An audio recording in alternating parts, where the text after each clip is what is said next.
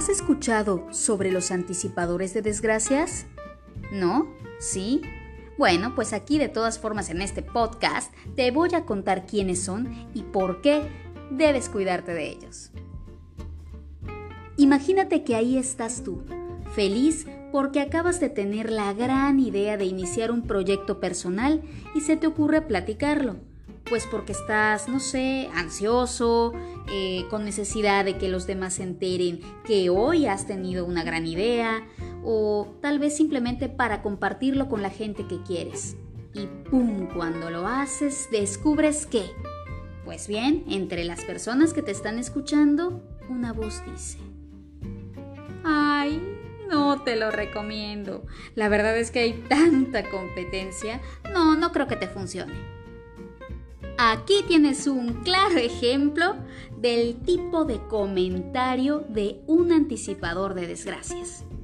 Es sorprendente cómo este tipo de personas tienen la maravillosa facultad de nada más y nada menos de ver el futuro Resulta que todavía tu idea está en proceso, pero ellos ya saben exactamente el resultado de esta y sin duda que va a fracasar. Y va a pasar lo mismo con cualquier noticia que expreses o simplemente el hecho de que estés feliz va a enmarcar la gran posibilidad para un anticipador de desgracias de cagarte la noticia con un mal comentario.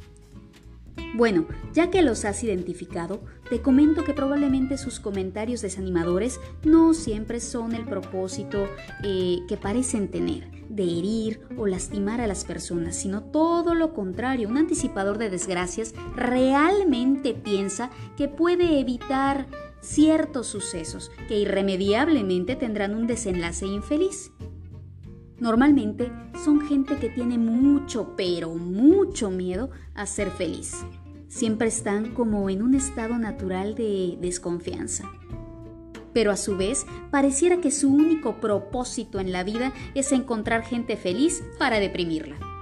Ahora te vas a preguntar, ¿y cómo estas personas logran ese perverso plan de joderle la vida a todas las demás personas? Y bueno, pues la verdad es que como que por día yo calculo que como unas 3, 4 gentes no dejarán el día por menos, ¿no? No, no, no, no, un anticipador de desgracias no se siente completamente satisfecho y feliz, sino jode cuando menos a 3 o 4 personas al día. Déjame decirte que el mecanismo favorito de estas personas es nada más y nada menos que el factor tiempo. Ejemplo, estoy tan enamorada Ay, sí, el amor es tan bonito, lástima que nada más dura unos cuantos meses. ¿Te diste cuenta? Exacto, ellos usan este mecanismo con todo. Otra característica es que ellos, según su propia perspectiva, no son ni optimistas ni pesimistas ellos son realistas. Y bajo este argumento es como se sienten en pleno derecho de seguirle arruinando la vida a todo el mundo. La pregunta del millón. ¿Cómo puedo hacer yo para que estas personas no perjudiquen ni mi energía, ni mi estado de ánimo, ni mucho menos cambien mi vibración si crecen este tipo de cosas, etcétera, etcétera? El segundo punto es evitarlos por completo, de ser posible, y no prestarles la mínima atención.